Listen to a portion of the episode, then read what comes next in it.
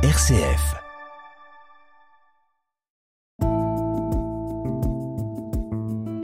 Regard chrétien sur l'actualité. Dorothée Scholz. Bonjour Martine Nasveller. Bonjour Dorothée. Vous êtes théologienne responsable de la formation initiale au diaconat pour le diocèse de Lyon et c'est avec vous aujourd'hui que nous allons porter notre regard chrétien sur l'actualité de cette semaine. Mais avant toute chose, je souhaitais vous souhaiter de vive voix une très très belle année 2023. Qu'est-ce qu'on vous souhaite Martine? D'abord, je rends grâce parce que je suis en bonne santé, mon mari aussi. Mhm. Et, euh, et donc, euh, ce qu'on peut me souhaiter, c'est de, de pouvoir vivre cette dernière année de mission pour moi au, Au sein du diocèse. sein du diocèse, puisque j'arrêterai au 1er octobre, euh, de souhaiter de, de pouvoir continuer à servir, à servir notre diocèse, à servir notre Église, euh, à être témoin là où je serai euh, de l'amour du Seigneur pour tous les hommes, parce que effectivement aujourd'hui, je crois que les, la, la grande souffrance et la grande pauvreté euh, de nos contemporains, euh, c'est de manquer d'espérance, parce qu'ils ne savent pas qu'ils sont aimés, à quel point ils sont aimés.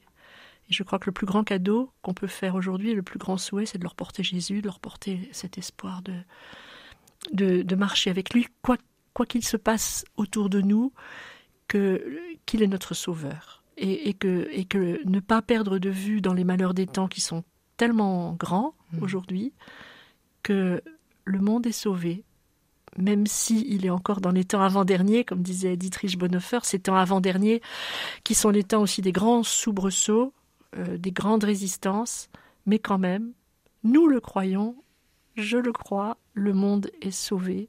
Dieu aime les hommes et ne veut pas qu'ils aillent à leur perte.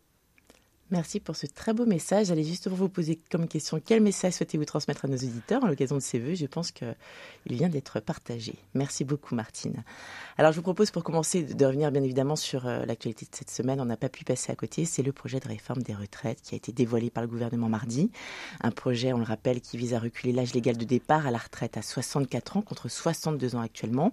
La durée de cotisation également requise pour bénéficier d'une retraite à taux plein sera, elle, portée à 43 années d'ici à 2027, huit ans plus tôt que ce que prévoyait la réforme Touraine en 2014. Alors, une réforme pour progressivement travailler plus longtemps.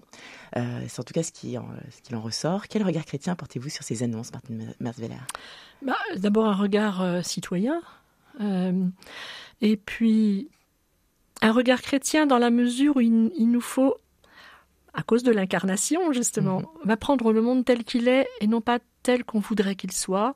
Et le monde tel qu'il est, et notamment en France et en Occident en général, c'est un monde qui vieillit.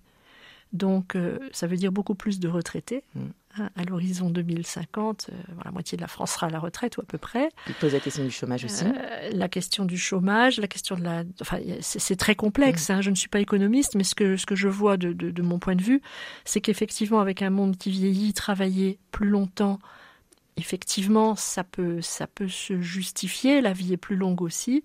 La grande question qui est posée, bon, je crois qu'il y a une attention, il y a eu une évolution hein, de, propositions de réforme euh, en retrait, en reproposition, re-retrait, etc.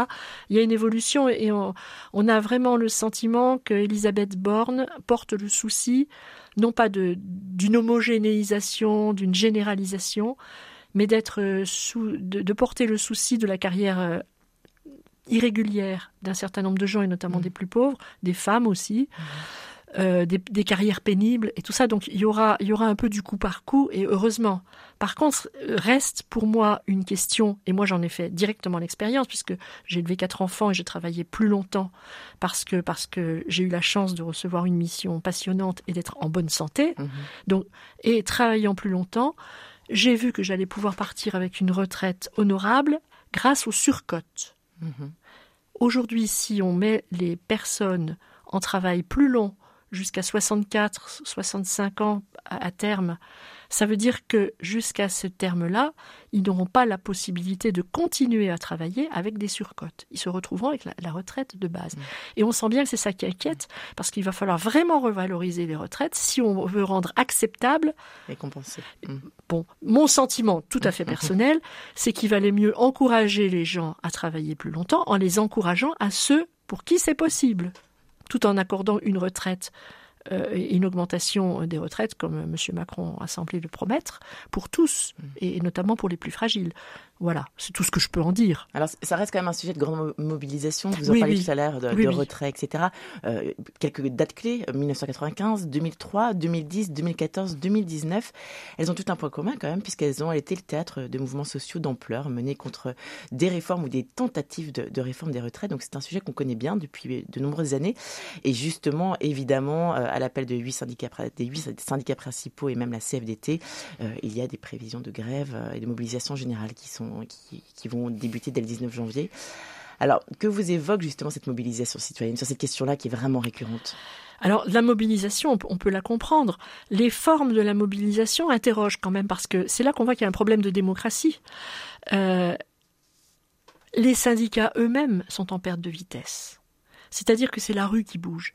Et, pour quelle raison est-ce que depuis un certain nombre d'années, on n'a pas une hyper-personnalisation du pouvoir qui fait que tout d'un coup, un président, quel qu'il soit, hein, mm. euh, quel qu'il soit, et depuis des années, c'est le président qui dit que, qui dit que, bien sûr, il travaille avec un gouvernement, mais on voit moins apparaître aujourd'hui des décisions collectives décisions d'un gouvernement en lien avec, avec l'Assemblée nationale, avec le Sénat, avec les, les représentants des, de ce qu'on appelle le tiers, quoi, mhm. c'est-à-dire euh, les associations, les syndicats, etc. Donc le résultat, c'est qu'on a, on a, on a, on a une frontalisation des, des relations. C'est la rue qui essaye d'être récupérée par les, les, syndicats d'ailleurs, mhm. et puis le pouvoir. C'est pas sain. C'est pas sain et c'est pas ça qui va qui va faire vraiment arranger, euh, avancer les choses. Donc euh, ça, c'est une inquiétude, mais qui est une inquiétude qui n'est pas tellement circonstancielle, qui est globale. Mhm. Comment fonctionne notre démocratie avec le populisme et tout ça? C'est ça la, difficulté. Eh bien, merci beaucoup, Martine Mersveller, pour ce regard chrétien sur les actualités de cette semaine. On vous souhaite encore une très très belle année 2023 et on vous dit à très bientôt. Merci.